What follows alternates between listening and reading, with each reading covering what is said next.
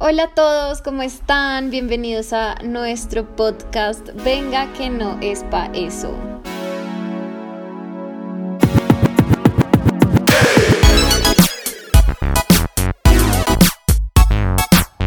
Hola a todos, ¿cómo están? Eh, bienvenidos a este podcast donde hablamos eh, de temas muy interesantes, de diferentes cosas de la vida. ¿Cómo estás? ¿Cómo te encuentras el día de hoy? Todo bien, todo bien. Acá feliz, con mucho trabajo, con mucho frío. Lima está más frío que de costumbre. Ay, Bogotá también. Sí, encerrada todavía, al igual que tú. Mm. Sí, sí, esto es una cosa de nunca acabar, la verdad. Tal cual. ¿Tú cómo estás? Pero bueno, yo estoy bien, ya, ya no puedo decir que estoy en vacaciones. Mm. Oh. Música triste. ya, sí, ya, ya, ya no estoy en vacaciones, ya volví al trabajo, aunque estoy súper contenta. Entonces, querida Vale, ¿De qué vamos a hablar hoy? Bueno, nuestro tema de hoy es un tema demasiado interesante. Creo que todos alguna vez en la vida hemos pasado por algo así. O sea, lo peor es que hago tremenda introducción y la gente lo ve en el título, ¿no? Sí, ¿no? bueno, como ya habrán leído nuestro título. Sí, como ya seguramente hoy leyeron. Vamos a hablar de. Hoy vamos a hablar de relaciones tóxicas. Relaciones tóxicas. Esta palabra o este término, ¿no? Que está súper de moda. Pero pues realmente sabemos lo que es una relación tóxica. ¿Realmente sabemos cómo distinguirla? No lo sé. ¿Tú qué crees? O sea, yo creo que todos tenemos una noción de lo que es una relación tóxica, pero cuando estamos inmersos en la relación tóxica, podemos no darnos cuenta de eso. ¿Tú qué piensas? Yo pienso que sí, todos tenemos una idea como de en qué consiste o cuáles son señales súper claras para darse cuenta de que uno está en una relación tóxica, pero pues obviamente como todas las relaciones, pues uno entra a ellas con unas expectativas y con unas ideas y, unas ilusiones que obviamente es muy difícil poner en perspectiva todas estas otras cosas que suceden alrededor que quizá uno no pueda notar como tan a simple vista, ¿no? O sea, que no sean tan evidentes, que no sea una cosa como tan que uno diga como, mm, no sé si esto es un deal breaker, ¿sí? Como, ¿será que termino mi relación por esto o lo dejo pasar? O uno arma excusas por el otro o no. Entonces, básicamente de eso, de eso es de lo que queremos hablarles hoy. Es un tema súper serio, entonces vamos a tratar de tomarlo, pues obviamente muy con base en lo que nosotras hemos vivido, pero también pues pensando un poco en creo que Vale tiene un libro, ¿cierto? Claro, o sea, además de que estudia psicología, donde pues, nos la pasamos viendo un montón de temas relacionados a, las relaciones y demás. Entonces, pues hay literatura, hay un montón de cosas donde podemos como soportar esto también de lo que vamos a estar hablando. Exacto. Entonces... Como que sirvan también de ejemplo para que uno pueda empezar a identificar, sé dentro de, del rango, ¿no? De las relaciones tóxicas o también preguntarse, creo, que también esto nos puede servir mucho para cuestionarnos a nosotros mismos en nuestro actuar y decir como, uy, ¿será que en algún momento tuve un comportamiento tóxico? O sea, ¿será que yo fui la persona que generó como una cierta toxicidad en la relación o no?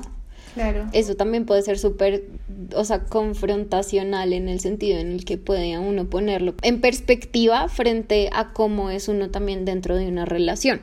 Me imagino de lo que dijiste, creo que en verdad, eh, es más, creo que de la inocencia de nuestras primeras relaciones podría decirse que en verdad todos hemos sido tóxicos de alguna u otra manera.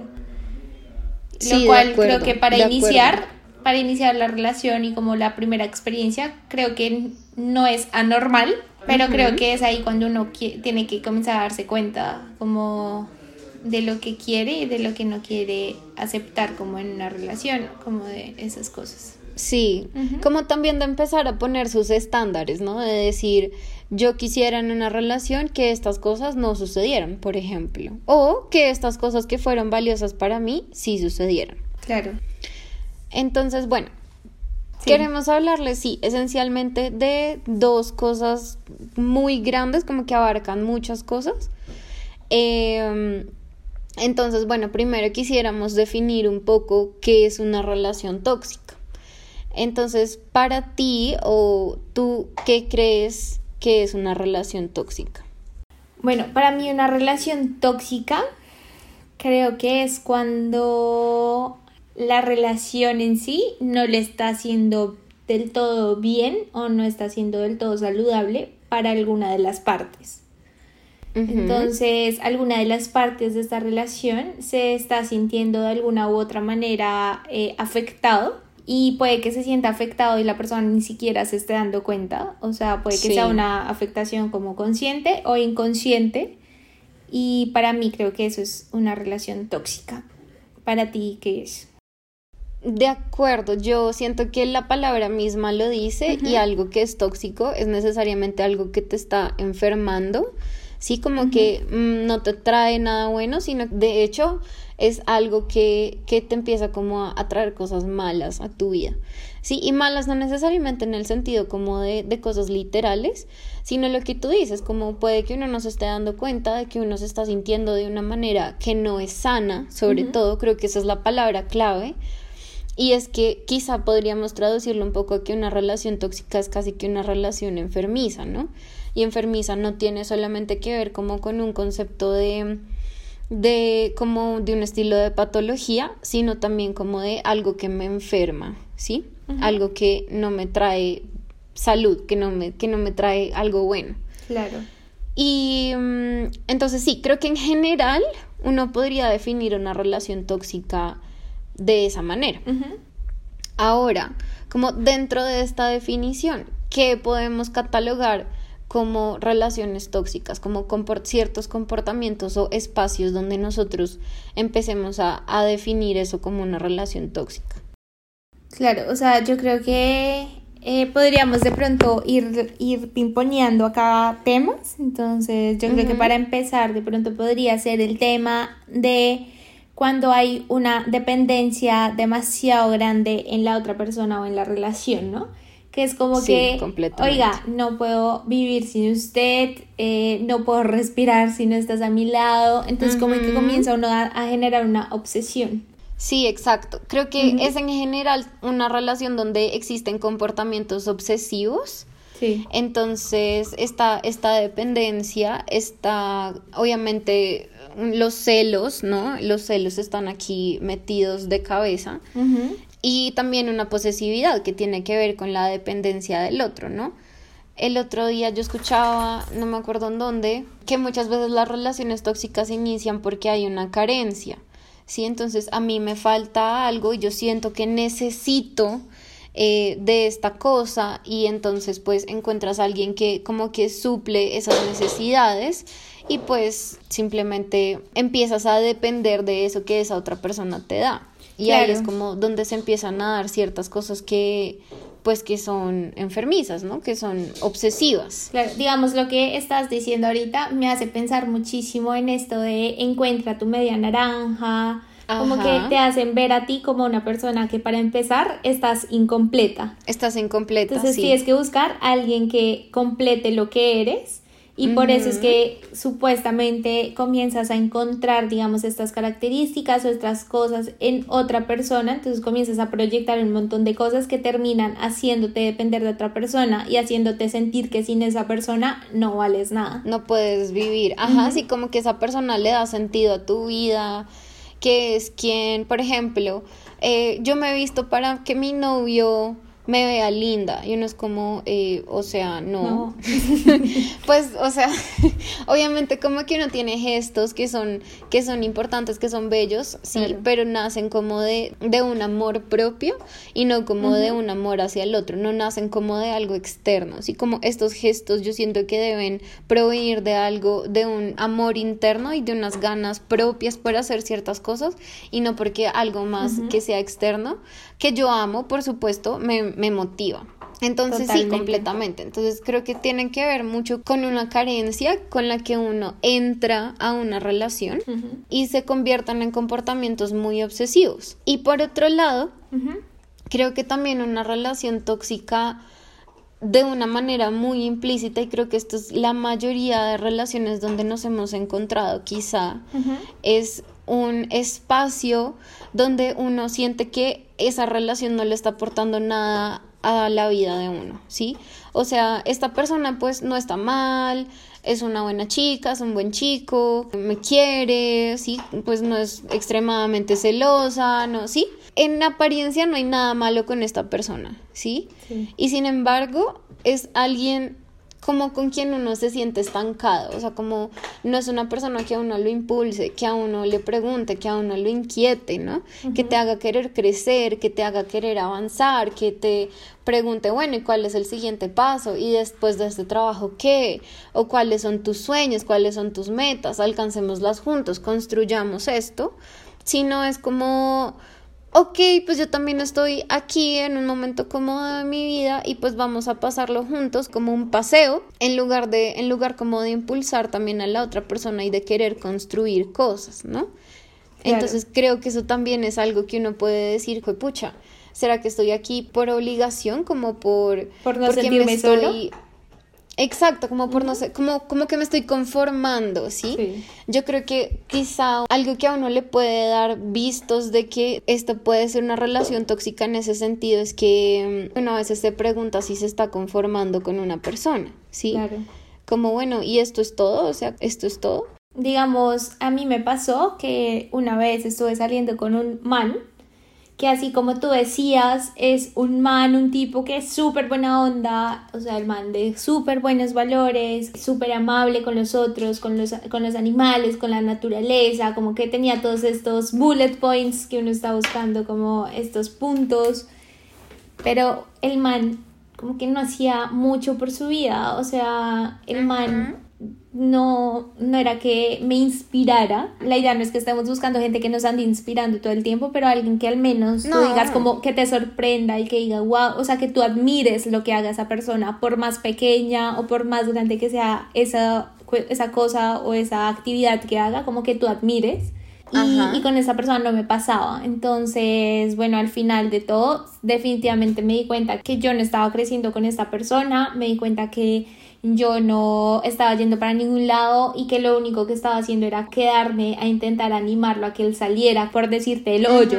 Entonces, sí, súper tóxico ese punto. Que eso también yo siento que es algo que nos pasa mucho a las mujeres y es, pero es que él es una buena persona, pero yo lo voy a ayudar para que salga de la mierda. Es como este, este complejo de mamá.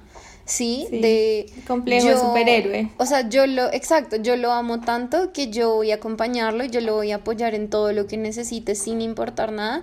Y de hecho poniendo por encima las necesidades de esta otra persona que las mías, sí. Entonces uno se, se, empieza a dar cuenta de esta carencia o como de aquello que a uno le falta, que debe provenir del otro de manera recíproca, ¿no? Sí. Entonces, bueno, si yo lo apoyo, pues lo mínimo que yo espero es que él también me apoye. ¿Sí? Y a veces esas cosas no suceden. Totalmente. Entonces, pues ahí es como cuando uno se pregunta, pues, o sea, ¿qué hago acá? ¿Sí? ¿Qué hago acá? Si, si yo no estoy recibiendo lo mismo, si, si la cosa no es, no viene como en ambos sentidos, ¿sí? No es una vía de doble, doble sentido. Claro.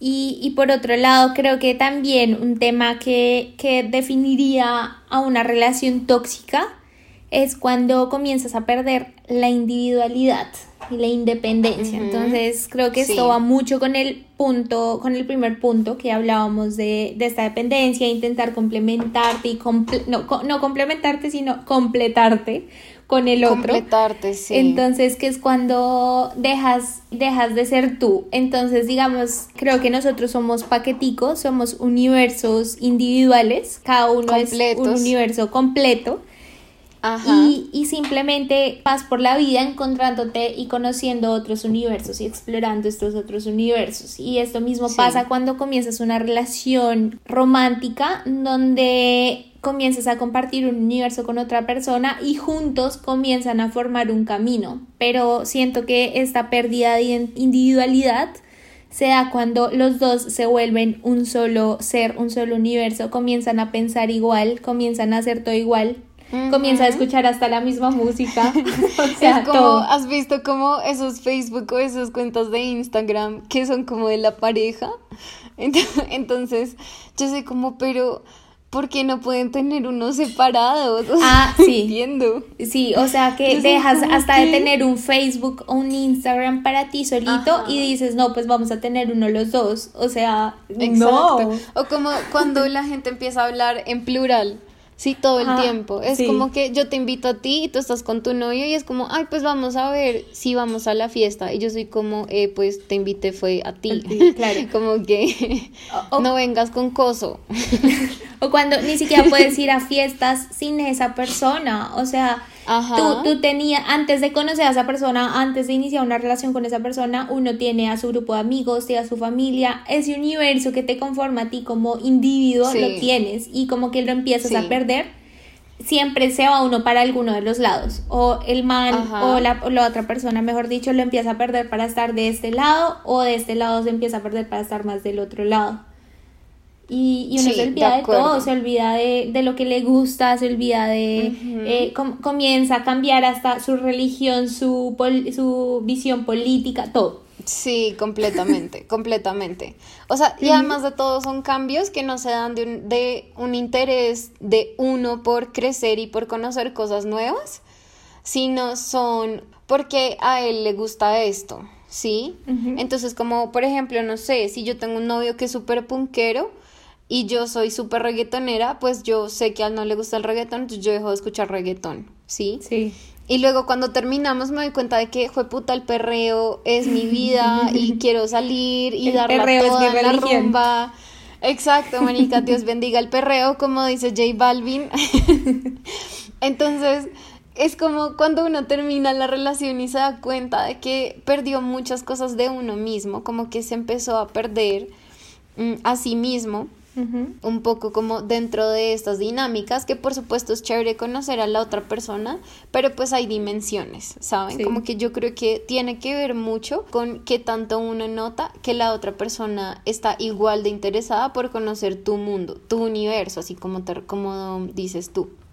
Entonces sí, es como una simbiosis, como que los dos se vuelven una sola cosa, como un ente, que no pueden estar el uno sin el otro en ningún momento, que hasta uno como amigo ya habla de, de ellos dos como una sola cosa. Sí, no. qué Entonces, ajá. Y también, pues quizá en, en este perder la individualidad y la independencia, pues el otro también empieza a cuestionar uno por qué hace cosas solo. Por ejemplo, no sé, me voy a ir a tomar un vino o pues no sé, un cóctel con mis amigas. Y el man es como, ay, pero ¿y dónde van a estar? Y no sé qué. Y luego el man llega. ¿Sí? O ese tipo de cosas. Y uno es como, pero ¿por qué no puedo salir yo sola? O sea, yo quiero también mi espacio, quiero también mis cosas. Y, Claro. estes, y estas son, son espacios y son lugares que son valiosos para mí como individuo, que es alguien en- de quien en últimas uno se enamora, ¿no? Y creo que este, este enamoramiento y el amor no debe hacer perder ese, como ese universo que uno ha construido. Totalmente. Bueno, no, yo creo que también eh, una relación tóxica uno puede empezar a um, distinguirla cuando es una relación donde no existe una comunicación abierta y clara. ¿Sí? Donde, por ejemplo, uno no es capaz de decir las cosas que piensa o que siente eh, con claridad y con honestidad porque, por ejemplo, le tiene miedo a cómo vaya a reaccionar la otra persona porque dice como no, es que él no va a entender o no, es que ella es muy celosa y no va a escuchar, ¿sí? Y prefiero mentirle. Exacto, tenerle miedo a la pareja es como wow, o sea, marica, ¿qué, qué putas estás construyendo ahí, güey? Y entonces creo que también esto tiene que ver mucho con, con que uno tiene expectativas muy irreales sobre lo que es el amor y sobre cómo se construye el amor. Creo que tiene que ver mucho como con la cultura. Sí, Ajá. eso te iba a decir, expectativas que nos ha, o sea, la misma cultura es quien nos ha criado o nos ha metido estas expectativas de la relación Ujú. idílica, platónica, irreal, que Sí, solamente como pasa de grandes Disney. gestos. Sí. Sí. o sea, que pasan las comedias románticas y en las películas de princesas de Disney y un 0,01% de la población cumple con alguna de esas expectativas, ¿no? Entonces, es, por ejemplo, esta idea es que hay muchísimos chistes y muchísimos memes que uno ve, como por ejemplo de, sobre todo de mm, cuando están peleando con una pareja y es como cuando tu novio no sabe por qué estás, en, que estás enojada, porque en el 2005 no le hablaste, o sea, o te dijo tal cosa, y uno es como, pues marica, o sea, ¿sabes? Como que yo no le encuentro mucho sentido y es un poco que uno espera que el otro sepa cómo uno se siente o qué es lo que uno quiere. Es adivinar esos gestos que uno espera de la otra persona simplemente porque están en una relación y así es como tienen que ser las relaciones. Y pues eso no es así, o sea, si yo no comunico las cosas que a mí me gustan, las cosas que a mí me agradan, y las que me desagradan también, por supuesto, pues entonces el man cómo va a adivinar, el man no puede leerme la mente. Entonces, por ejemplo, a mí me gusta que me acompañen a comer cuando estoy comiendo acompañada, ¿sí? O sea, si estoy comiendo con mi novio, pues a mí no me gusta que el man termina de comer, se para y se va a ver televisión, por decir algo. Sí. Sino es como que, oye, espérate a que yo termine de comer y me acompañas en esto que estamos haciendo juntos y luego sí puedes ir y ver tu televisión o hacer lo que se te dé la gana, ¿sí? Entonces, si yo, en lugar de decirle a mi novio como, amor, es que a mí no me gusta comer sola, por favor acompáñame así tú ya hayas terminado, y en lugar de decirle eso, Simplemente el man se va y yo me emputo y me pongo brava y le dejo de hablar y lo miro mal y no sé qué, esperando a que él adivine que yo, primero que yo estoy enojada y segundo, ¿por qué estoy enojada? Creo que ahí es donde uno rompe todo canal de comunicación porque necesariamente ya la conversación que uno va a tener va a ser una conversación en el que en el que yo voy a estar enojada por algo que él hizo y él ni siquiera sabe que hizo mal. Y, de la, y pues digamos, no, no viene solamente como de cosas que los hombres hagan para enojarnos a las mujeres, sino también puede ser en el otro sentido. ¿Sí? Entonces es simplemente como la idea de que no estamos comunicándonos lo suficiente y de manera honesta y abierta con nuestra pareja, sino simplemente esperamos que el otro adivine qué es lo que uno quiere y cuáles son las expectativas que uno tiene de una relación.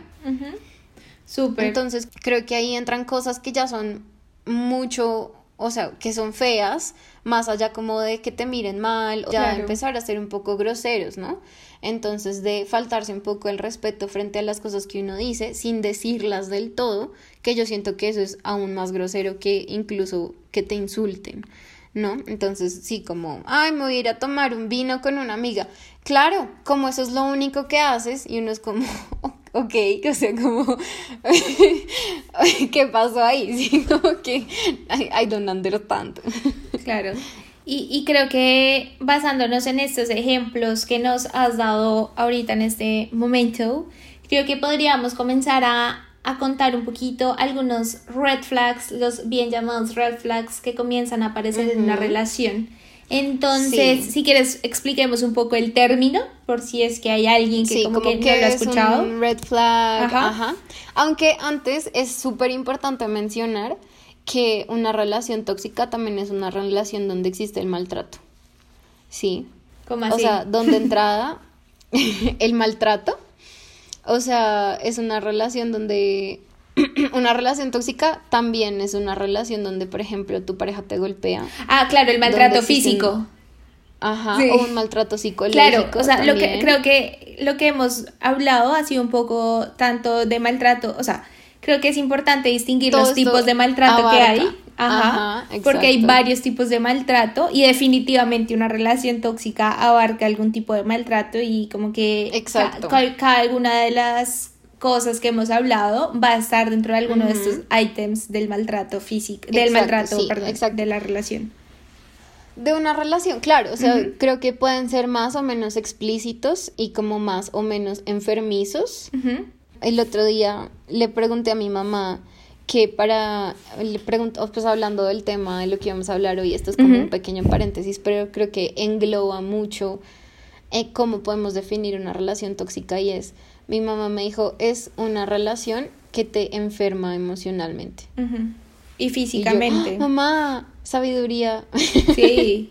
claro, por supuesto, físicamente puede tener muchísimas repercusiones que no tienen que ser tan explícitas como un golpe y sin embargo pues puede afectar muchísimo la forma como uno se siente con su cuerpo también. Claro, de hecho, cuando hay niveles de estrés, digamos, demasiado grandes, cuando el nivel de ansiedad o de temas muy mentales aparece, se ve en distintas enfermedades. Se nota. Sí, completamente, completamente. Sí.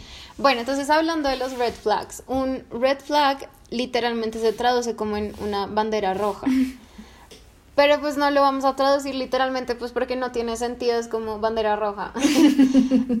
pensándolo en términos como de un semáforo, es como cuando uno ve la luz roja, es como detente, ¿sí? Claro. Detente reflexiona y ajá.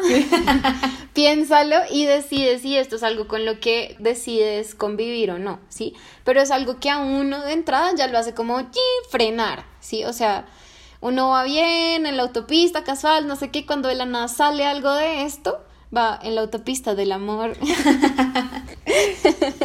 Y ojalá esa autopista del amor no sea la de Bogotá porque sí, ¿no? Sí, marico, o sea, llena de huecos y de resaltos y de mierdas. Sí, esa no es la pista ideal del amor.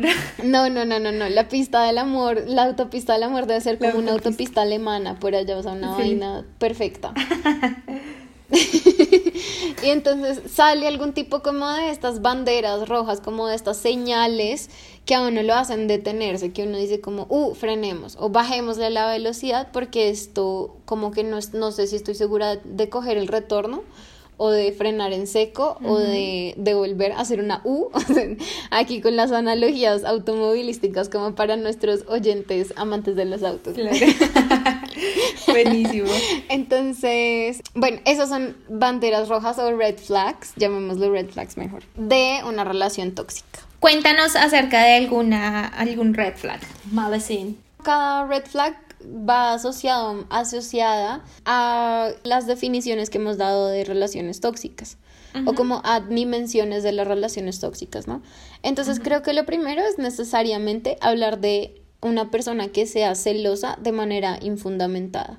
Entonces son, por ejemplo, personas que te cuestionan y te preguntan acerca de tus redes sociales entonces, ¿por qué, le, ¿por qué le das like a esta vieja? ¿Por qué no publicas cosas de nosotros? ¿Es que tú ya no me quieres? Sí, este tipo de comportamientos. Deja de seguir.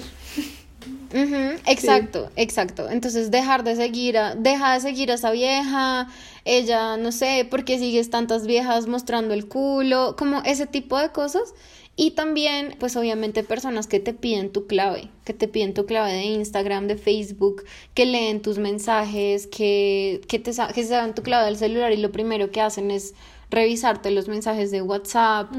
O sea, sí, como que esto esto rompe también con esta, con esta otra dimensión de las relaciones tóxicas de las que hablábamos y era, pues es la comunicación, ¿no? Como que siempre hay un secreto, siempre hay algo escondido. Entonces, tanto, tanto uno miente porque le da miedo la otra persona y la reacción que pueda tener, como esta persona está constantemente desconfiando de, de lo que uno hace en su privacidad. Claro. Entonces, creo que los celos infundamentados y extremos o excesivos son un super red flag de una relación tóxica. Es como que esto te indica que la cosa no va a ser mejor. O sea que a medida que ustedes vayan avanzando en la autopista del amor, la cosa no, incluso va a poder ser peor. Ajá. O sea, va a pasar de redes sociales a cosas más reales. Sí, como por ejemplo, estás en el trabajo y es como que tú por qué le hablas a la secretaria o, o estás cenando y es como, ¿por qué miraste a ese mesero? Y uno es como, pues, o sea, no se estaba estaba tomando la orden, güey, sí, como que, pero pasa, pasa y puede ser chistoso, pero hay gente que sí es así y es preocupante que además de todo haya otras personas que estén dispuestas a seguir en una relación con este tipo de personas sin cuestionarse sus comportamientos. ¿Tú qué crees? ¿Cuál sería otro red flag? Creo que otro red flag sería cuando uno comienza a controlar la apariencia de la otra persona. Entonces, cuando ya comienzan a pedirte que te vistas de cierta manera, que de pronto las prendas que tienes puestas no son adecuadas para una ocasión, que la forma en la que te maquillas no es la adecuada, que... Mm, y, como que comienzas a moldear a esa otra persona de acuerdo a lo que tú estabas buscando y más no la, no la aceptas ya como venía, sino logras como moldearla al tu imaginario, ¿no? De la persona ideal. Entonces, claro, y, y, y, también hablábamos que no tiene que ser explícito como decirte como, oye, es que eh, quiero que, no, o sea, como más explícito, tipo, como una no te vistas así, vístete eh, así. No sé, pareces una puta, o no tiene que ser así tan explícito, sino podría ser o como... Sea, sí, sí. Claro, sino que podría ser un poco más como, no, amor, es que me encanta cada vez que te pones el vestido de flores. Y entonces uno termina queriendo, pues, eh, satisfacer esta, a esta persona que obviamente quieres y que obviamente quieres satisfacer, pero ya de una manera que, no es sana. Sí, como que manipula tu comportamiento, ¿sí? O sea, te hace querer ser diferente de alguna manera. Sí, total. Es, y también creo que, creo que sí, es, sí tiene que ver con la apariencia, no solo de la ropa, digamos el maquillaje, el pelo, Sí, como, ay, a mí me gustan más, yo tengo el pelo corto y es, ay, es que a mí me gustan más las mujeres de pelo largo. Y entonces yo me dejo crecer el pelo por el man, por decir algo. Claro, la apariencia en general, ¿no? Y como tú te ves al mundo. Y, y, y esto, perdóname que te interrumpí, pero solamente iba a agregar que esto tiene que ver muchísimo con esto que decíamos de perder la individualidad. O sea, tú llegaste siendo un ser con eh, gustos, eh, con ropa, con tu, pelo corto, rosado, rubio, como sea, llegaste siendo ese ser humano y diciendo me encanta como me veo y terminas pues saliendo de otra manera con la que ni siquiera tú te identificabas. Exacto, sí. Y también puede ser un, como un tratar de controlar la forma como uno actúa. Entonces, por ejemplo, si yo digo muchas groserías y me dicen, ay, pero es que no deberías decir tantas groserías, como que no se ve tan bien, ¿sí? O como vamos a ver a mis amigos y ellos odian a las personas que dicen groserías, entonces como que trata de controlarte y no es como, ay, sí. como, ay, que coman mierda esos hijos putas. Entonces sí, también es, es, sí, es como una, una necesidad de controlar a la otra persona. Sí. Eh, otro, otro red flag podría ser como que es una persona que tiene comportamientos negativos y mediocres constantemente. Sí. Esto yo creo que se asocia mucho con lo que decíamos de que una relación tóxica puede ser también un espacio en el que uno no se sienta motivado a ser mejor, en el que uno no quiera crecer, que te sientas estancado. Y es que son, por ejemplo, personas que como que tienen una excesiva negatividad frente a la vida todo el tiempo, ¿sí? O sea, no es que uno no pueda sentirse triste ni tener momentos, pero es como estas personas que cualquier cosa que uno diga es como, ay, pero si estás segura, porque es que eso es súper difícil. Como, no sé, si yo le digo, oye, quiero publicar un libro, me voy a, voy a mandar el manuscrito a tal editorial, es como, marica, pero tú sabes lo difícil que es que te vayan a publicar.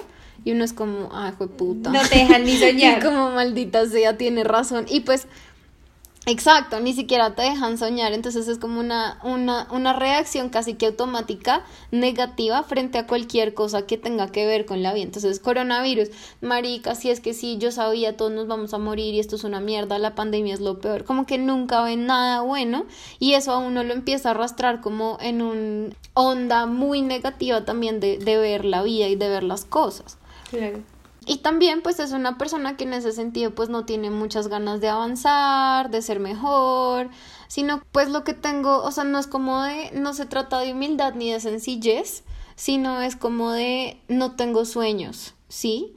No tengo nada más como por lo que anhelar, por lo que quizá vivir y también como en ese sentido asumo una posición negativa frente a la vida, ¿sí? Entonces es como ay, pero es que como a mí nada me sale bien, entonces ¿para qué lo intento? Y entonces uno es como, pues dale, dale con toda América y es como, no, mejor para, mejor mañana, mejor, sí, como este tipo de actitudes y de personas que pueden obviamente estar pasando por algo y que es importante que uno los aconseje buscar ayuda profesional, pero que también es como una actitud de vida y una forma de ver las cosas que como que a uno no le van a traer nada bueno porque en últimas pues uno también se va como a estancar en esa como en esa mediocridad, ¿no? Como en esas ganas de pues sí, o sea, sí, la verdad es que para qué mando mi manuscrito a la editorial sí la verdad es que ya hay tantos libros escritos que pues para qué me van a publicar a mí, como que yo no tengo nada nuevo que decir.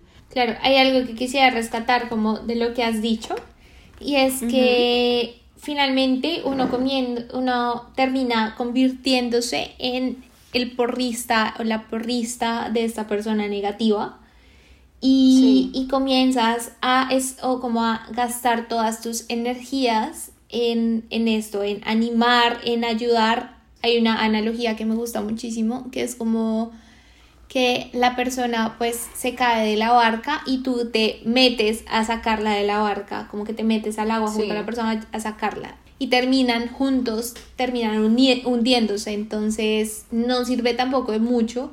Y así como también dices, es súper importante que estas personas pues puedan buscar una ayuda para que puedan realmente salir de este proceso de negatividad y, y no tú lanzarte junto a la persona, sino de pronto comenzarle a lanzar las herramientas que en la analogía de la barca podría ser, pues no sé, el salvavidas, el este. salvavidas. lánzale, eh, no sé, ayúdale a buscar la ayuda. un palo, lánzale, lánzale una piedra a la cabeza.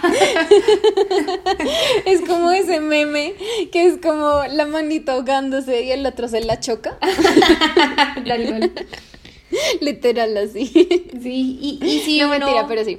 Y, uno no tiene que tener este síndrome del, superhéroe con las personas, o sea, no es, tú no estás para salvar a nadie, no estás para ser la porrista de nadie interminablemente. O sea, uno está para, uno en una relación puede claramente animar al otro, pero no tratar de sacarlo de la mierda todo el tiempo. No, sí, porque además de todo eso es profundamente desgastante. O sea, uno se cansa, uno también se cansa mucho de otro día que esté man otra vez deprimido y marica y no es como no puedo más porque esto también me afecta a mí porque es alguien a quien quiero. Claro. Entonces es como, ay, no sé, no sé. Listo. Entonces, ¿cuál crees que sería otro red flag? Creo que otro podría comenzar a ser todo este tema de la manipulación psicológica, que es cuando, digamos, hay una pelea y la, la persona tóxica comienza a decirte como, bueno, Male, si te va, digamos que la tenemos la pelea en mi casa y te digo, bueno, Male, si te vas de mi casa, terminamos. O comienza entonces a amenazarte constantemente con dejarte. Sí. O sea, esta persona tóxica asumiendo que sin ti no puede que tú sin esta persona no puedes vivir.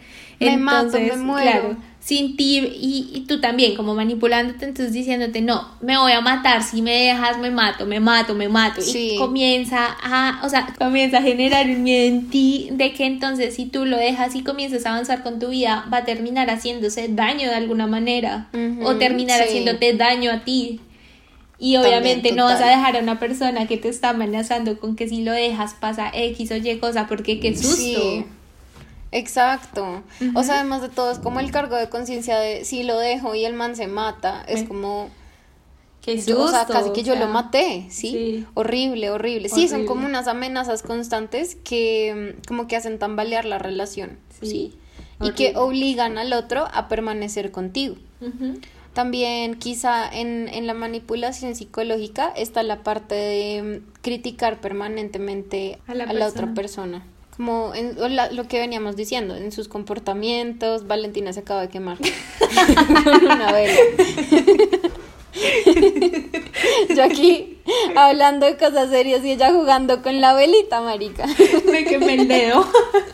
Fue puta, la vida se quemó. No fue suficiente con el cuello. si no saben de qué estoy hablando, vayan a Instagram. Me he quemado el cuello cocinando. Vale, se quemó el cuello cocinando, absolutamente tapada. Pero bueno, volviendo un poco, es una persona que te critica y que te critica de manera clara y explícita. Entonces es, es que con ese vestido te ves como una puta. Sí. Sí, y uno Te ves gorda, deja de, ser deja de comer que estás gorda. Porque comes tanto que estás tan gorda. Sí, como ya te viste los brazos, marica, ya te viste las piernas, fue puta, qué asco, nadie va a querer tirar contigo, por eso estás conmigo o algo así. Sí. O, sea, pueden ser súper violentos. Que te dicen como, nunca vas a encontrar a alguien que te quiera. Por, ser como porque eres. una mierda. Sí. sí. estás loca y por eso solamente yo te quiero. Y uno es como, no, puto, tú también estás loco, maldita sea. ¡Maldita! puta, te odio. Bueno, entonces, sí, es una persona que te critica constantemente y que no son críticas constructivas, por supuesto. O sea, que no es algo como que te va a hacer mejor, sino que en lugar de eso te hace sentir peor. Y te hunde. Y también yo hablaba con Vale de esto y es que muchas veces nosotros somos muy categóricos en las eh, afirmaciones que hacemos sobre las acciones del otro. Entonces es como, por ejemplo, decir, es que tú nunca me pones atención cuando estás con tus amigos. Es que tú siempre te vas de rumba. ¿Sí? Es que tú siempre eh, te emborrachas y no sé qué, ¿sí? Como decir siempre y nunca son cosas que en términos lingüísticos son demasiado categóricos para cosas y comportamientos que muy probablemente no suceden siempre o nunca, ¿sí? Entonces, creo que eso le da como un matiz también muy dramático a las palabras que uno utiliza y a las cosas que uno le está diciendo, que hacen un énfasis súper claro en aquello que uno desea sin decirlo del todo. Y de nuevo volvemos a las indirectas, que son algo que pues te lleva siempre a tener una relación tóxica. Sí. Totalmente, o sea, y creo que esas palabras son palabras que tenemos demasiado incrustadas en nuestro lenguaje natural. Sí. En donde siempre estamos. Ajá. es que de em, verdad es difícil pensarlo en esos términos, pero es cierto. Es cierto. Y, y creo que sería un buen ejercicio dejar de como hacer el lenguaje un poco más consciente para las relaciones de pareja, para las relaciones de amigos, para las relaciones de familia en general. Sí. Y, e intentar ser conscientes de las palabras que usamos, porque en verdad hay un tema y es que las palabras pueden herirte más que una Demasiado, sí. sí. Sí, muchísimo. Sí. Yo solo tengo una en la que digo siempre, o en realidad nunca. Que estás muy churra, que siempre estás muy churra. siempre estoy re buena. no, es mi mamá nunca contesta el celular. ¿Por qué nunca te contesta el celular? Porque nunca lo contesta. Ah, bueno, ok. Retomemos. Entonces, bueno, otro red flag podría ser una persona que tenga reacciones o comportamientos violentos. Sí. Entonces, por ejemplo, una persona que se emborracha y siempre pelea. Alguien que tiene una pelea y le pega las paredes. ¿sí? O le pega los muebles o le pega algo, destruye cosas en su rabia, en su enojo. se destruye también a sí mismo. O sea, no sé, se corta, lo que tú decías, le pega a la pared y termina con la mano pues rota. Vuelta a mierda, ajá. y eh, luego uno ahí como, está bien, vamos al hospital. Sí. Eh, también eh, quizá tratar mal a personas cercanas, entonces como darse cuenta mucho de las relaciones que mantiene con su familia, con, sus amigos. Exacto, por, ahí hay un dicho que en verdad no sé qué tan cierto sea o qué tan incierto, pero es como que siempre uno se tiene que fijar en cómo la persona trata a su mamá porque finalmente así es como te va a tratar a ti. Y, y, en verdad sí, digamos, creo que las dos, Male y yo, como que con nuestras mamás somos súper cercanas, cariñosas, etcétera. Y hay gente que no lo es. Y de hecho a mí se me hace raro cuando alguien, digamos, nunca le ha dicho te quiero a la mamá, es como, ¿what? O sea, sí, es como que. Sí. Y yo soy mami, te amo. mami, consiénteme. y ella nunca me contesta el teléfono. me contesta. Sí, exacto. Em, yo creo que también tiene que ver, sí, como en general también con la relación con su familia. Entonces sí, tiene que ver mucho con cómo esta otra persona trata a su familia y a sus seres supuestamente queridos. Yo tuve un exnovio que tenía muchos daddy issues y él trataba súper mal al papá. Súper mal. No, imagínate. Y bueno, o sea, como que eso hablaba muy mal tanto del papá como de él, pero pues bueno, o sea, no vamos a entrar en, en esos detalles. Pero sí, entonces también, y también es una persona en general violenta, ¿no? Que, por ejemplo, uno está peleando y manotean. Sí, te manotean. Como, Ay, déjame, no sé qué. O te zarandean. Y lanzan las manos al aire, sí. O es como, pero escúchame. Y uno es como, escúchame. Vamos a calmarnos. Que bajémosle un teen, ¿sí? O unos tantos tines. O sea, yo creo que cuando uno va a comenzar una relación es súper importante ver a esa persona en diferentes escenarios para ver cómo se comporta. Entonces, verlo en el escenario de está en la borrachera más puta de Colombia, o verlo en el escenario de está con sus amigos y está chill, verlo en el escenario con su familia, como intentar ver varios escenarios y ver su comportamiento, porque ahí como que es cuando comienzas a integrar las percepciones de ese ser humano con el que vas a compartir. Y claro, también como todas las dimensiones de la vida, porque cuando uno está solas con otra persona, pues uno siempre quiere impresionar a esta persona que a uno le gusta, que a uno le atrae, a quien uno quiere. Entonces uno trata de comportarse siempre mejor de lo que normalmente es, ¿sí? Entonces sí, también como que es importante todo esta, este momento de salir con alguien y de realmente conocer a esta persona en todas sus dimensiones. Y, y es algo, algo solamente para terminar, como que siento que los red flags no deberías esperar analizarlos cuando ya estás en la relación, sino desde el momento en el que estás conociendo y saliendo con la persona. Sí. Entonces, como que, o sea, si ves estas cosas saliendo, pregúntate en serio si vas a querer tener una relación con esta persona que, no sé, le pega las paredes, que te dice, dame tu clave de Instagram, eh, deja de hablarte con Pepito porque no confío en Pepito, pero con ah, la típica. no confío en Pepito, pero confío en ti. Sí, es como marica, no es cierto. O sea, como que esto no tiene sentido. Porque es como que, qué putas, weón. O sea, ¿qué? Entonces...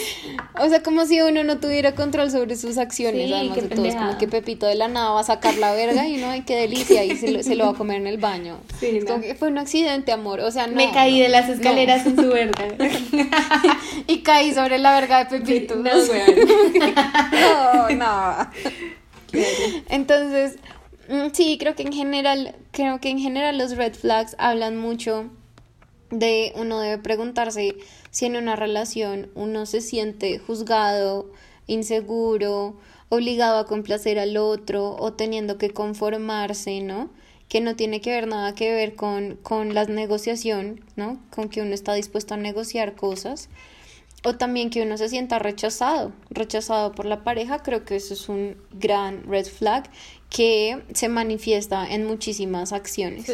O hay, digamos, pues como decíamos antes de los tipos de maltrato, que hay, por ejemplo, también un maltrato que del cual no hemos hablado mucho, pero que existe y es el económico entonces, que es, por ejemplo, bueno, se ve mucho más notoriamente cuando uno tiene una relación ya de años, estás casado y todo, una persona que es con la que, claro, que es como una persona que es la que sostiene el hogar y trae la, la papita, la comida, todo al hogar y como que sientes que si te separas de esa persona no vas a poder ser nadie porque dejaste el estudio, porque esa persona te lo pidió, porque dejaste el trabajo, porque esa persona te lo pidió.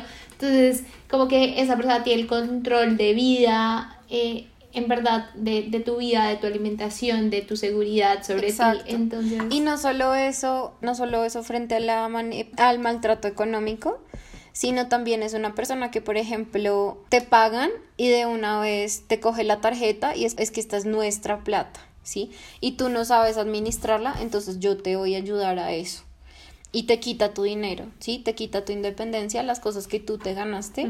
Eso también podría ser un estilo de maltrato económico. Y el último ejemplo de maltrato económico que no me gustaría dejar de lado porque siento que es más factible a que se dé es el tipo de maltrato de cuando te invitan a comer, te invitan a cine, te invitan a todo y esperan que tú les des algo a cambio.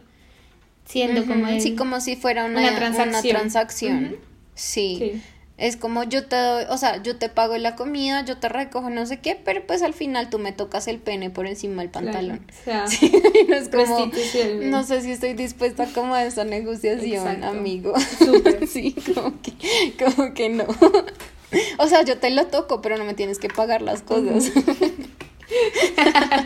Si quieres miti miti, tú, yo, me lo to- tú- yo te lo toco y tú me lo, to- me lo tocas. Yo te lo toco y tú me la tocas, Sí, güey. y hay que darnos QAP. Exacto, es una relación igualitaria y recíproca. Claro. Buenísimo. Listo, creo que lo hemos logrado. Sí. Es un tema súper, súper candente, polémico, popular, difícil, serio, ¿no? Y queríamos como tomarlo con, con la mayor seriedad del tema porque quizá alguno de nuestros oyentes está teniendo una relación tóxica y esto pueda ayudarlos a salir Sí. de ella o a darse cuenta de que están en una. Y, y creo que es importante decir que, amigo, amiga, que estás escuchando este podcast, si estás pasando por una relación que es tóxica y que no encuentras salida, no te preocupes, va, hay salida, todo va a estar bien, hay siempre una luz Sí. al final del túnel, busca ayuda, habla las cosas Sí. con una persona con la que sientas seguridad, huye, corre si es necesario, grita si es necesario y no tengas miedo, todo va a Sí. estar bien. Sí. No, no tengas miedo. En serio. Listo. Entonces vamos a pasar a nuestra sección favorita. Nuestro Venga, le Venga, le cuento. Chan, chan, chan, chan, chan.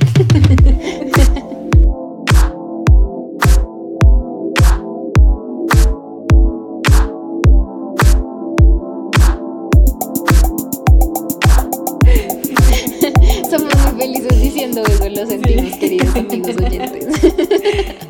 Súper. Listo. Bueno, nuestra Venga le cuenta del día de hoy. Nuevamente, no mentira. eh, Nuevamente. no, no, no, no, no, no, no, no, no, no. Ya por fin, Por fin. por fin vuelve a ser el turno de Vale. Ya. En un tema bien denso. Tenía que pasar. Sí, además de todo. Pero es que yo ya he contado demasiadas historias tristes.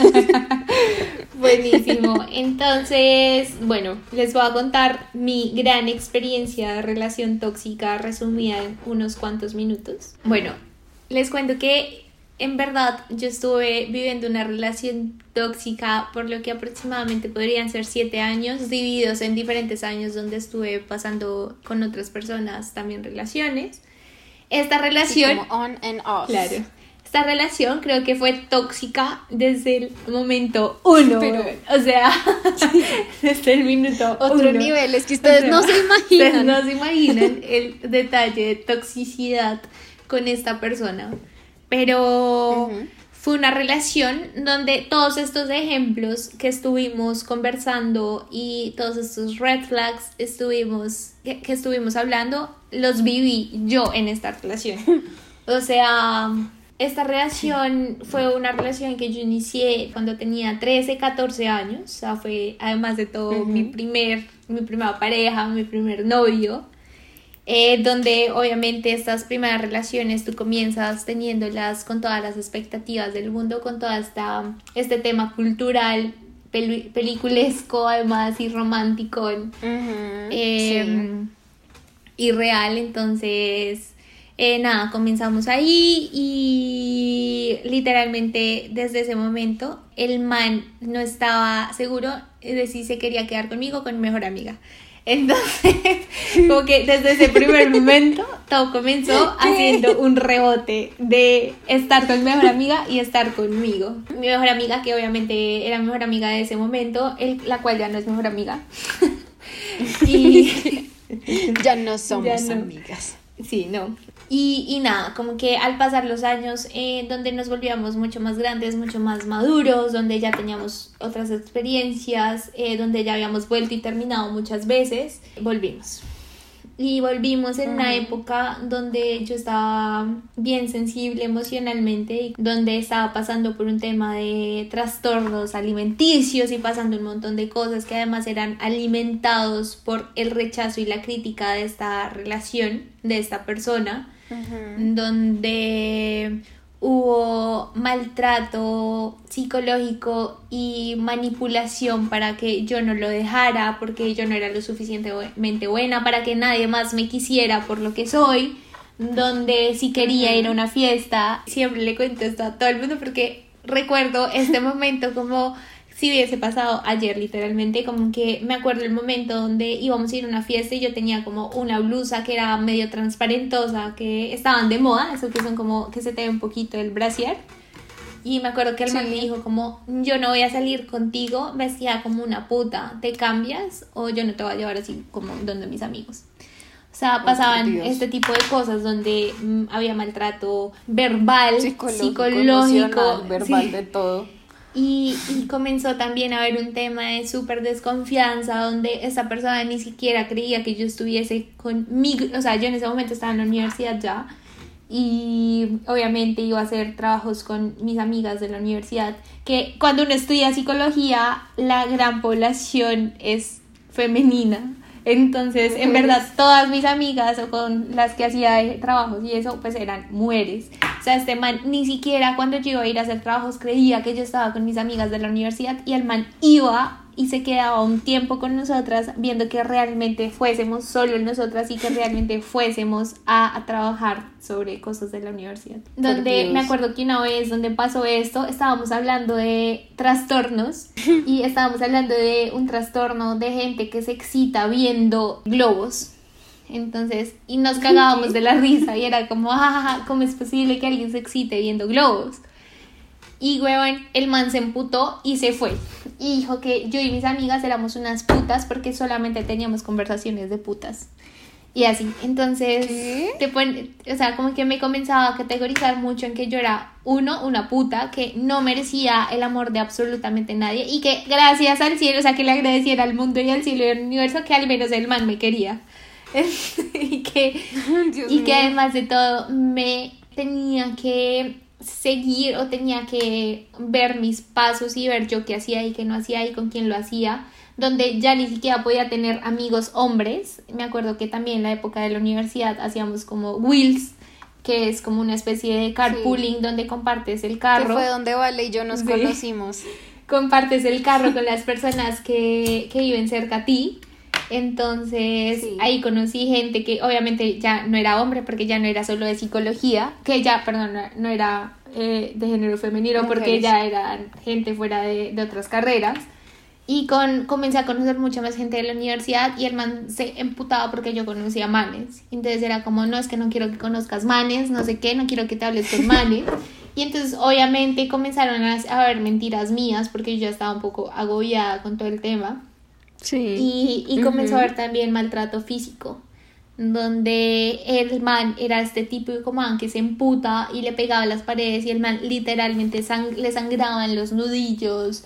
O sea, el man era súper agresivo, me daba demasiado miedo y al final de todo terminaba yo pidiéndole perdón por cosas que, que me habían hecho a mí. Sí, y, exacto, sí y nada, fue una relación que realmente fue muy tóxica y yo no sabía que estaba viviendo una relación tóxica. Para mí. Hasta que yo aparecí en su vida y le dije, termínale ese hijo de puta. Para mí todo estaba bien. Para mí era una relación normal. Para mí el man me quería. El man me celaba porque me quería. El man me maltrataba porque me quería. El man no quería que yo saliera como, comillas, una puta porque me quería y me cuidaba. El man. porque quería lo mejor para ti. El man no quería que yo me fuera a intercambio porque me quería. El man no quería que. Porque no podía vivir sin ti. El man, el man quería que yo me viera de cierta manera, pues porque se preocupaba y me quería. Entonces, para mí todo era porque el man me quería. Y para mí era. O sea, fue súper difícil el despertar y darme cuenta que el man no me quería. O sea, que el man estaba simplemente acostumbrado a mí y que yo estaba simplemente acostumbrada a él y que en verdad nos estábamos haciendo daño mutuamente porque pues de alguna u otra manera yo también estaba como, como que el man me hacía algo y yo decía como a ver pues yo tampoco confío en el man porque o sea el que, se, el que las hace se las imagina, ¿sabes? Entonces, obviamente, mi, mi confianza también estaba por el piso, entonces era una relación de mucho daño mutuo, donde las cosas terminaron demasiado mal, donde mm, en verdad tuve que hablar con muchas personas, muchas, muchas personas que me querían, que realmente me querían, se acercaban a mí preocupados y consternados de que yo estuviese viviendo una relación así, donde mi papá le prohibió la entrada al, al conjunto, porque todo mal, o sea, los porteros ya no lo podían dejar pasar. Entonces, realmente fue una cosa bien dura, eh, donde el despertar fue súper triste y súper... O sea, fue una caída en picada para mis emociones, para mí, para mi ego, para mi amor propio, para todo, porque me di cuenta que yo tampoco me quería. O sea, no solamente el man no me quería, sino yo tampoco me quería. También estaba permitiendo demasiadas cosas que, que no, no están relacionadas al autocuidado, al amor propio y, y nada, fue fue una época bien dura, de la cual eh, fue duro salir, pero fue una época que agradezco, porque gracias a todo eso que pasé, ya sé qué quiero y qué no quiero en una relación. Y, obviamente ya me quiero, me amo. y sí, sí, lo mejor no te pero soy lo mejor, marica, soy del putas. Pero hoy en día me hace darme cuenta muy rápido de relaciones que no quiero vivir y de cosas que no quiero volver a sentir, no quiero volver a pasar. Y, y lo agradezco en parte también, sí. Y esa es mi venga, le cuento. Sí, sí, sí. De hecho, también gracias a eso fue que ella y yo nos hicimos tan amigas. O sea, gracias a esas relaciones que ustedes tienen podcast el día de hoy. Claro, tal cual. Entonces también, pues, digamos, como viéndole como el lado positivo, que realmente, pues, es poco, pero pues digamos como que salieron cosas que son valiosas y es como una fortaleza y un amor propio que es muy grande. Sí, tal cual. Entonces sí, me alegra mucho que hayas podido salir de eso. Sí. Queridos amigos, ya saben que si están en una relación tóxica a nivel vale, pueden salir de ella. Ella lo logró. O sea, y es simplemente rodearse de personas, sí, es rodearse de personas que a uno lo quieren y que se preocupan por el bienestar de manera genuina. Sí, es cierto. Entonces, ese es nuestro Venga le cuenta de la semana. Nos encantaría que nos contaran ustedes cómo han vivido sus relaciones tóxicas. ¿Cierto? Que nos imaginamos que ¿Qué experiencias han tenido, ustedes? Ajá, que ahora que lo que quizá puede que estén reflexionando alrededor de lo que hemos dicho. Pues se preguntan como, bueno, ¿qué tal que yo haya sido una persona tóxica también? Que yo haya obligado a mi pareja a hacer estas cosas, que yo haya impuesto mi pensamiento, mi forma de ver la vida, bueno, que haya dicho palabras que son hirientes y todo este tipo de cosas. Tal cual.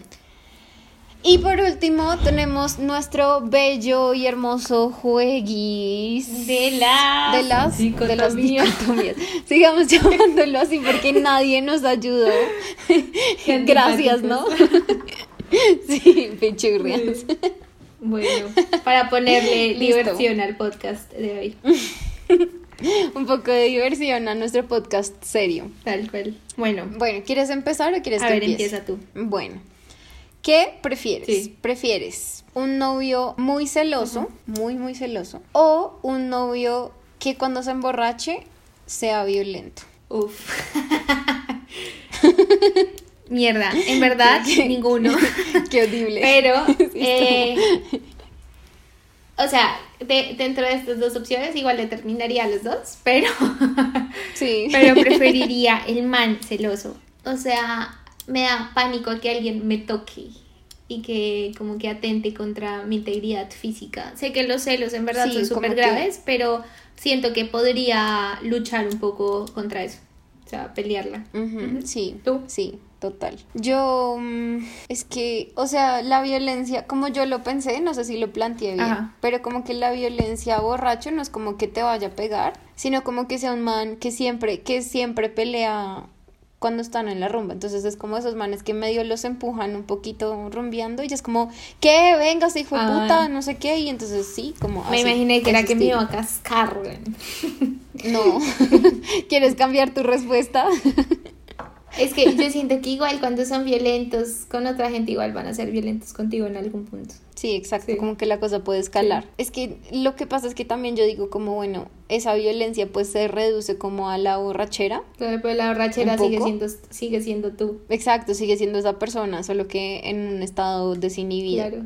Y donde su inconsciente y sin embargo, pues el novio celoso es como constantemente Él. diciéndote cosas. Es que no sé, qué difícil. Bueno, ya, un novio celoso. Puta, no, qué horrible. Es que no, nada. Bye. Eh, sí, no. Ya. Sí, chao. Chao. ya, A ver. break up.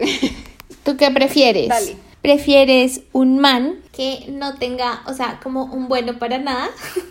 como estos manes que en verdad tienen cero como cero ganas de salir adelante, como que está súper conforme con su vida actual y en verdad no va a hacer nada para ser mejor, para crecer, para nada. O prefieres un man donde la mamá esté súper involucrada en la relación y no los deje ser. O sea, como que tome decisiones por la pareja y el man simplemente acepte todo lo que diga la mamá. Es más que hasta la mamá diga, me voy a vivir con ustedes y el man diga, sí, sin consultarlo, o sea, todo. Sí. No, yo prefiero el man, el man mediocre.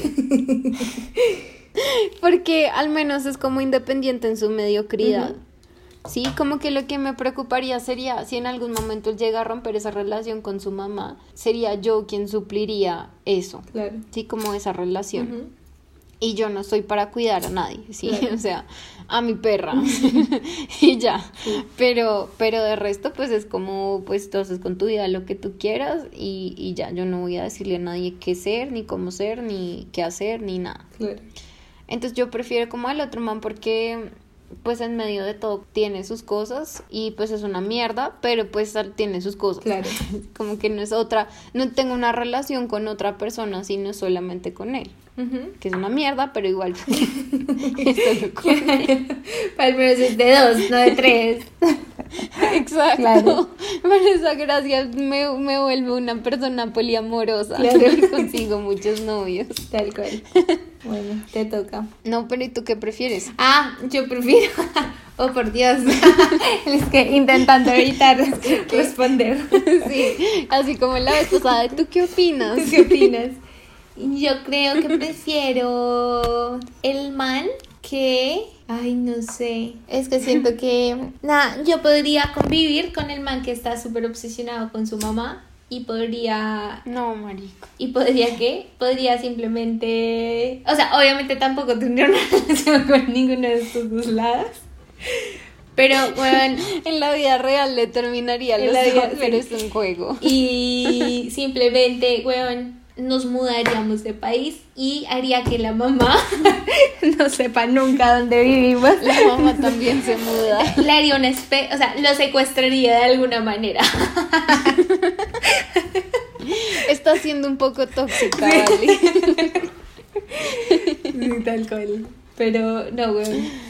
O sea, igual no tendría una relación con ninguno de estos. Listo, me toca. Te toca. Entonces, tienes una relación y todo es perfecto, o sea, todo es perfectísimo. Pero el man te pide las claves de tus redes sociales. O sea, te dice, solamente quiero tenerlas, no te voy a revisar nada. Sí, pero te pide las claves de tus redes sociales. O el man te exige salir siempre contigo. Entonces es, tengo un baby shower y es, ah, yo voy contigo. Sí, tengo, voy a tomarme una cerveza con Male. Ay, no, vamos los dos. Male me cae súper bien. ¿Qué prefieres? Yo prefiero. Pero todo es perfecto. O sea, todo el resto es perfecto. ya, o sea, lo único imperfecto es eso. Yo creo que prefiero al man que me pide las claves. Porque, uno, sí, sí, yo sí refirme, güey. O sea, si, estoy, si, si está en una relación con alguien, no creo que ande por ahí picoteando con nadie más, así que en verdad no tendría nada que ocultar. No tienes nada que esconder. En cambio, que el otro man tenga que estarme persiguiendo como un desahuciado, bueno, que se abra, marica. o sea, que se... Pues es como en plan chévere, pero obviamente súper No, marica, yo no quiero eso. O sea, yo quiero ir a mis fiestas con mis amigos y quiero que el man vaya y se fiesta con sus amigos. Quiero que, quiero que yo pueda seguir siendo yo y ya, no quiero que nadie me quite eso. En cambio, creo que lo otro, en verdad, no tengo nada que ocultar, ya que el man se quiera hacer sus videos, que se los haga. ¿Tú? Es que maldito, Maldito loco. loco. Yo, sí, yo también prefiero lo de las redes sociales, aunque obviamente no se las daría. O sea, el man me las puede pedir, pero yo no le daría mis claves. Y no es porque tenga algo que ocultar, sino es porque es una invasión a mi privacidad que yo no estoy dispuesta a permitir. Claro. Entonces yo, o sea, no se las daría y si me las exige le termino. Puede ser el man más perfecto del mundo, pero pues no, no, entonces no es perfecto porque tiene eso. Y sí, sí, sí, o sea, yo también prefiero obviamente eso sobre una persona que mm, como que yo sienta que no puede vivir sin mí. como que sí, como que necesita de, de un plan constante conmigo y es, me da mucho miedo encontrar una persona que no comprenda mi independencia Claro. también, mi libertad, que es algo que pues yo no estoy dispuesta a negociar. Claro. Bueno, Listo, te toca. me toca. Bueno, ¿tú qué prefieres? Un man que tú lo conociste siendo Pepito Pérez, pero el man en la relación termina siendo una versión tuya masculina. O sea, el man comienza a, a hacer todo lo que tú haces, a decir, a expresarte como tú te expresas, a que te guste lo que a ti te gusta, o sea, comienza a ser tu doble en versión masculina. Sí. ¿Prefieres eso o, o un man que, que te pegue y te vuelva mierda físicamente? No, prefiero clon. o sea, yo soy chévere. Uy, no, verga. No podría. Con dos males en mi vida. No, yo soy chévere. no, no, no, o sea, sí, no, toda la vida, cualquier cosa frente al maltrato físico, o sea, no, no tiene ni punto de comparación, como el dolor, la frustración, la impotencia que uno debe sentir frente a alguien que a uno lo golpea. Pero el dolor, O el- este tipo de dolor también es heavy. O sea, que tú est- estás perdiendo una persona. Es que, es que, ¿por qué te copias de mis, de mis cosas? ¿Por qué te copias de mis cosas? ¿Por qué me arremedas? ¿Por qué me arremedas?